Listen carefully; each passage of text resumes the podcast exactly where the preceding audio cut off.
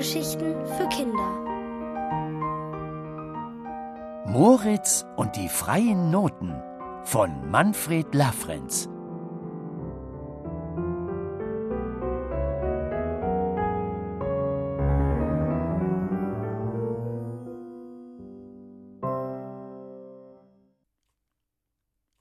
Bitte nicht berühren. Moritz betrachtete sein Gesicht in einem großen Spiegel mit goldenem Rahmen. Seine dunklen Haare waren ordentlich gekämmt, so wie er es überhaupt nicht mochte. An seinen heruntergezogenen Mundwinkeln konnte man erkennen, wie sehr er sich langweilte. Komm weiter, Moritz, rief seine Mutter. Er seufzte und schlenderte den breiten Gang entlang hinter ihr her. Es passte ihm gar nicht, dass sie und seine Tante ihn in dieses Museum mitgenommen hatten, in dem es nur alte Möbel gab. Alle paar Schritte stand ein Schrank, in dessen Türen Blumen geschnitzt waren, oder ein Sofa auf geschwungenen Beinen, das so hart und unbequem aussah, dass Moritz ganz bestimmt nicht darauf liegen wollte. Ständig blieben seine Mutter und seine Tante vor irgendeinem alten Schrank stehen und riefen entzückend oder ganz zauberhaft. Moritz ließ sich extra weit zurückfallen, damit er das nicht dauernd mit anhören musste. Als er an einer Tür vorbeikam, die einen Spalt breit offen stand, wäre er wahrscheinlich achtlos weitergegangen, wenn auf dieser Tür nicht gestanden hätte Betreten verboten. Nun war Moritz aber ein sehr neugieriger Junge. Er war so neugierig, dass er manchmal jede Vorsicht vergaß und auf keinen guten Rat hörte. Wenn man ihm zum Beispiel sagte, er solle etwas nicht essen, weil es ihm sicher nicht schmecken würde, aß er es trotzdem. Auch wenn es bitter oder sauer schmeckte, war ihm das lieber, als wenn er den Geschmack nicht allein herausgefunden hätte. Oder wenn seine Eltern ein neues Gerät mit interessanten Knöpfen gekauft hatten und ihm sagten, er solle einen bestimmten Knopf auf gar keinen Fall drücken, dann drückte er ihn trotzdem, weil er unbedingt wissen wollte, was dann passieren würde. Das hatte ihn schon oft in Schwierigkeiten gebracht, aber er konnte es einfach nicht lassen, weil er ebenso furchtbar neugierig war. Und als er nun diese Tür sah mit der Aufschrift Betreten verboten und diese auch noch ein Stück offen stand, musste er einfach einen Blick riskieren. Seine Mutter und Tante standen gerade vor einem Nachtschränkchen, das sie wieder einmal ganz entzückend fanden, so dass sie nicht auf Moritz achteten. Er zögerte nicht lange, öffnete die Tür noch einen Spalt weiter und schlüpfte hindurch. Der Raum, in dem er nun stand, war ziemlich groß und voller Gerümpel. Tische, denen ein Bein fehlte, Polsterstühle, bei denen die Füllung herausquoll. Moritz fand das nicht besonders interessant, aber dann entdeckte er ein Klavier, so ein großes, schwarzes, das die Form eines Vogelflügels hat. Auf dem Klavier stand ein Schild Bitte nicht berühren. Natürlich berührte Moritz es sofort und malte mit dem Zeigefinger sogar Kreise in die dicke Staubschicht auf dem Klavier, aber zu seiner Enttäuschung geschah nichts. Vielleicht kann ich ein bisschen darauf klimpern, dachte er und ging auf die Seite, wo bei einem Klavier die Tasten sind. Der Deckel war heruntergeklappt und auf ihm stand ein weiteres Schild. Bitte wirklich nicht berühren. Na sowas, dachte Moritz Warum stellen die sich bloß so an? Er öffnete den Deckel und fand auf den Tasten einen Zettel. Darauf stand Bitte wirklich auf keinen Fall berühren. Moritz überlegte kurz, ob er sich nicht doch lieber daran halten sollte, aber seine Neugier siegte, und schon drückte er die Taste ganz links. Bong erklang es. Schön laut und tief, Begeistert schlug Moritz alle Tasten nacheinander an, von links nach rechts. Er wurde immer schneller, je weiter er zu den hohen Tönen kam. Das klang, als ob ein Vogel mit einem Windstoß nach oben flog, bis er nicht mehr zu sehen war. Moritz wollte gerade noch einmal von vorne anfangen, als etwas Seltsames geschah. Eine weiße Kugel, die aussah wie ein kleiner Schneeball, den man oben und unten etwas plattgedrückt hatte, schwebte über dem Klavier. Sie hatte ein Gesicht und summte vor sich hin. Während Moritz sie noch anstarrte, erschienen weitere Kugeln über dem Klavier, manche weiß, manche schwarz. Die meisten hatten an der Seite einen kleinen Stab, der aussah wie ein schwarzer Strohhalm oder ein langer Hals. Sie schwirrten um Moritz herum, dass ihm ganz schwindlig wurde. Wer seid ihr? fragte er. Eine der schwarzen Kugeln antwortete, und jedes Wort wurde von einem Summton begleitet. Wir sind die Noten, die Sie gespielt haben, mein Herr. Vielen Dank dafür. Es tut gut, endlich einmal aus dem Klavier herauszukommen. Noten? Was denn für Noten? fragte Moritz. Jede Note steht für einen Ton, so wie Sie ihn gespielt haben, mein Herr, erklärte die schwarze Kugel. Die weißen Kugeln sind die ganzen Noten und klingen am längsten. Die weißen Kugeln mit dem Hals klingen nur halb so lang. Wir schwarzen Kugeln mit dem Hals sind die Viertelnoten, weil wir noch einmal um die Hälfte kürzer klingen als die halben Noten, und die schwarzen Kugeln mit dem Fähnchen am Hals sind die Achtel. Sie sind nur ein ganz kurzer Ton. Jetzt erinnerte sich Moritz. Solche Noten hatte er einmal in einem Liederbuch gesehen, aber er hatte noch nie davon gehört, dass sie frei herumschwebten und sogar redeten. Was hatte er da mit seiner Neugier bloß wieder angerichtet? Geht zurück ins Klavier, rief er und wedelte mit den Händen. Die Noten flogen auseinander wie ein Schwarm summender Bienen. Auf keinen Fall, sagte eine weiße ganze Note bedächtig. Nein, nein, sagte die schwarze Viertelnote. Nie wieder, nie wieder, schnatterten die Achtelnoten mit hohen Stimmchen und tanzten dabei wie ein Ballett. Was wollt ihr denn jetzt machen? fragte Moritz besorgt. Die Viertelnote kicherte. Wir wollen frei sein, nach draußen fliegen und endlich klingen, wie wir wollen. Das ist ja eigentlich nicht so schlimm, dachte Moritz und war schon erleichtert. Aber da taten sich einige Noten genau vor seinem rechten Ohr zusammen und tönten auf eine Weise, die so scheußlich war, dass Moritz ganz kribbelig wurde und das Gefühl hatte, er müsste sich kratzen, wusste aber nicht wo.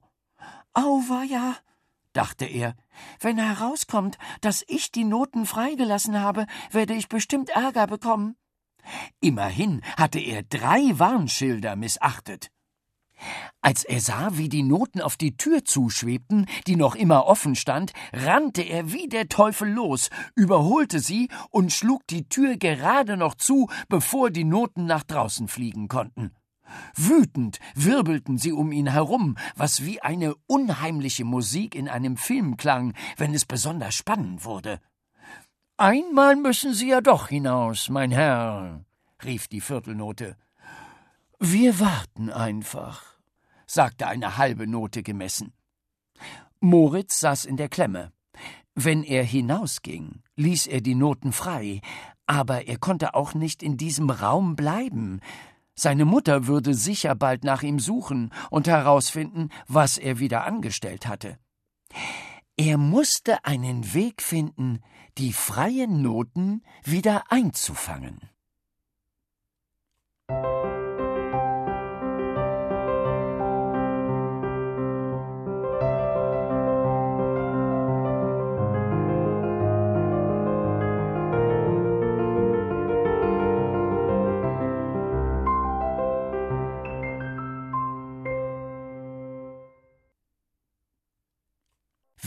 Fängt man Noten ein?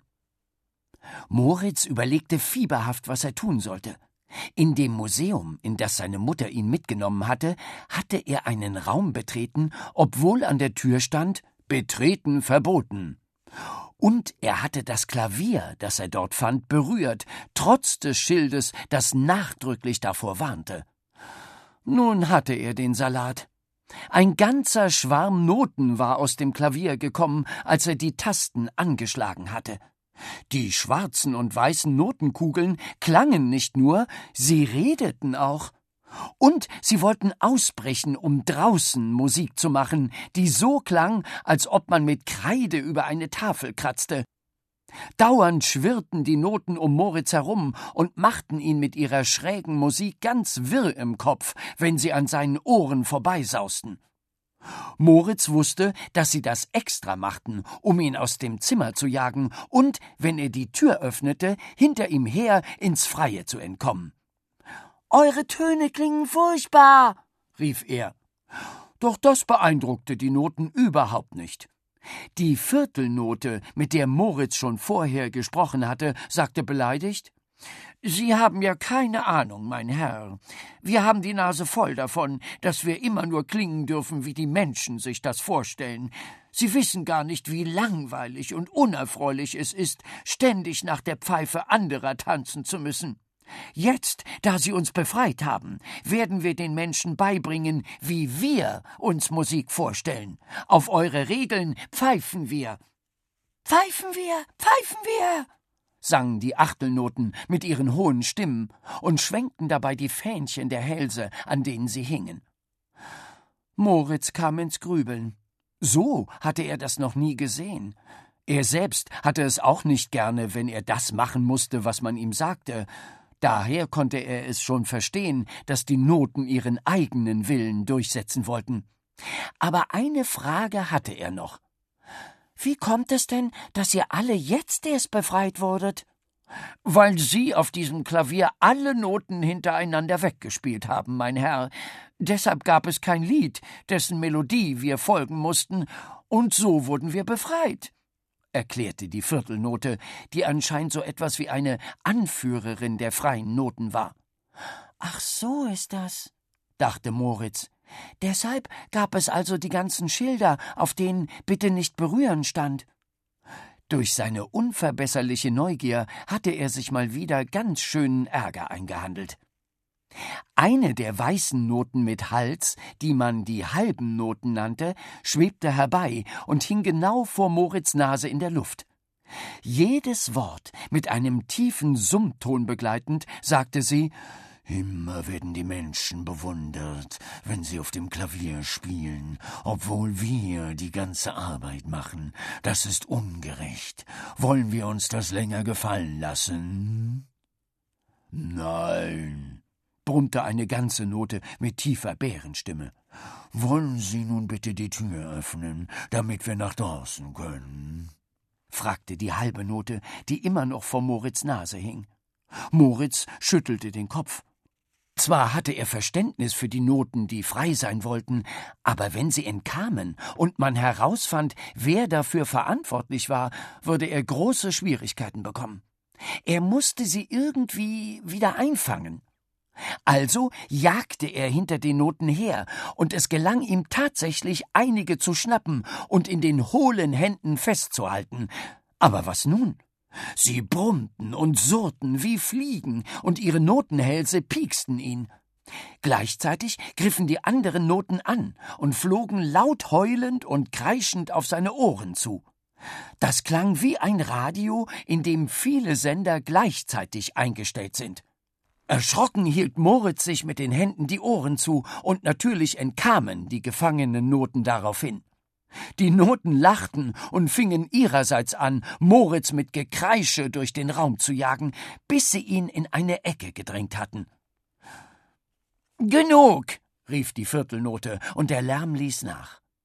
Moritz atmete auf, aber als er sah, wie sich die Noten summend an einem Fenster versammelten, ahnte er nichts Gutes.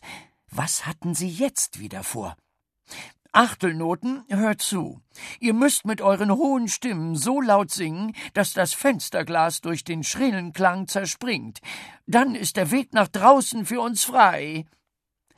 Alle Noten jubelten, und die Achtelnoten machten sich an die Arbeit. Sie taten ihre hohen Stimmen zusammen und sangen so schrill wie zwanzig pfeifende Teekessel. Moritz tat es in den Ohren weh.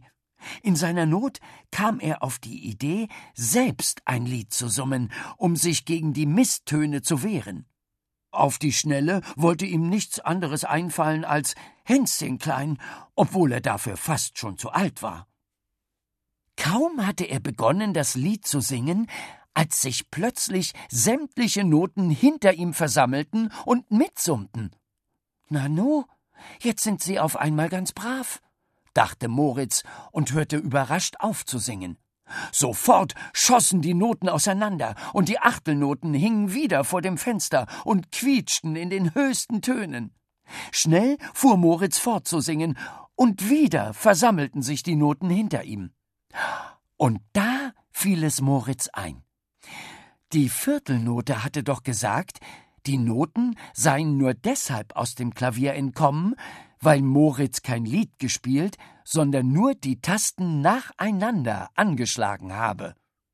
Wenn also ein Lied erklang, konnten sie gar nicht anders, als der Melodie zu folgen. Moritz sang weiter, und die Noten klangen mit. Es klang zwar immer noch ein bisschen schief, weil mehr Noten da waren, als es Töne im Lied gab, aber zumindest waren sie jetzt alle hintereinander aufgereiht und konnten nicht mehr das Fenster kaputt singen. Moritz sang und sang und befürchtete schon, er werde nie wieder damit aufhören können, als ihm etwas auffiel. Je länger er sang, desto blasser wurden die Noten. Die weißen waren kaum noch zu erkennen. Als Moritz kurz Atem holte, hörte er die Viertelnote japsen Hören Sie auf zu singen, mein Herr. Das Lied saugt uns auf. Aber Moritz dachte gar nicht daran aufzuhören. Endlich hatte er einen Weg gefunden, wie er die Noten wieder einfangen konnte. Entschlossen sang er weiter, bis von den Noten nichts mehr zu sehen war und er nur noch seine eigene Stimme hörte. Moritz war erleichtert. Die Noten waren zwar nicht ins Klavier zurückgekehrt, aber in seinem Lied gut aufgehoben. Jetzt konnten sie keinen Unsinn mehr anstellen, und er würde trotz seiner Neugier nun doch keinen Ärger bekommen. Schnell stellte er alle Warnschilder wieder so aufs Klavier, wie er sie vorgefunden hatte. Dann schlich er aus dem Raum. Er lief den Gang hinunter zu seiner Mutter und Tante, die eine besonders reich verzierte Kommode bewunderten. Auf der Kommode stand ein Schild.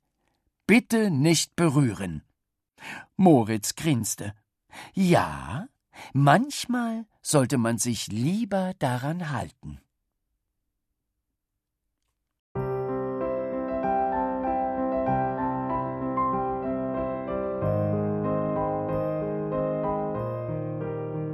Ihr hörtet Moritz und die freien Noten von Manfred Lafrenz, gelesen von Robert Missler. Ohrenbär. Hörgeschichten für Kinder in Radio und Podcast.